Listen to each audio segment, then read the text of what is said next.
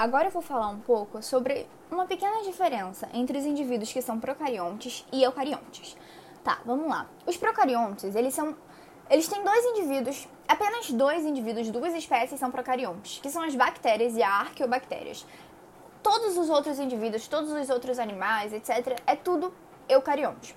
A principal diferença entre eles é que os eucariontes, eles têm geralmente um, um núcleo onde fica armazenado o material genético. Já nos procariontes, esse núcleo já não existe. O material genético ele fica espalhado pela célula. Mas o foco agora vai ser um pouco, vai falar um pouco sobre o DNA. Tipo assim, do que é formado o DNA, onde ele fica, etc. Vamos começar. Primeiro que no núcleo da célula a gente tem uma estrutura chamada cromossomo. E nesse cromossomo a gente tem um, um, compilado de material genético chamado DNA. Então o DNA ele fica dentro do cromossomo. Vamos lá.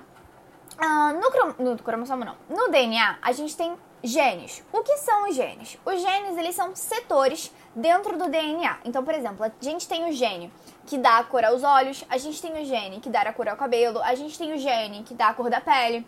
São o gene nada mais é do que pedaços do DNA, setores que determinam uma determinada, determinam uma determinada característica. Um, tá, e como é formado o DNA? Qual é a estrutura do DNA? O DNA ele é formado por duas fitas.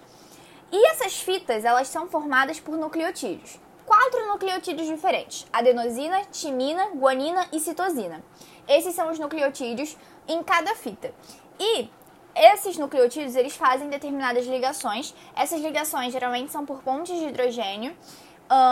E conseguem se ligar formando uma dupla fita. Então, o DNA, ele é uma dupla fita em forma de hélice, tá? E mais o que? Hum... Ah, por enquanto é só isso. Só isso.